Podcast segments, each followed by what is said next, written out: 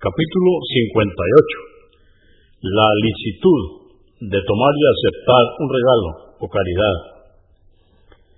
538. Narró Salim ibn Abdullah ibn Omar, que Allah esté complacido con él, que Omar ibn al-Hattah, que Allah esté complacido con él, dijo, el mensajero de Allah, la paz de Dios con él, me dio una caridad y le dije, dásela a quien sea más pobre y necesitado que yo.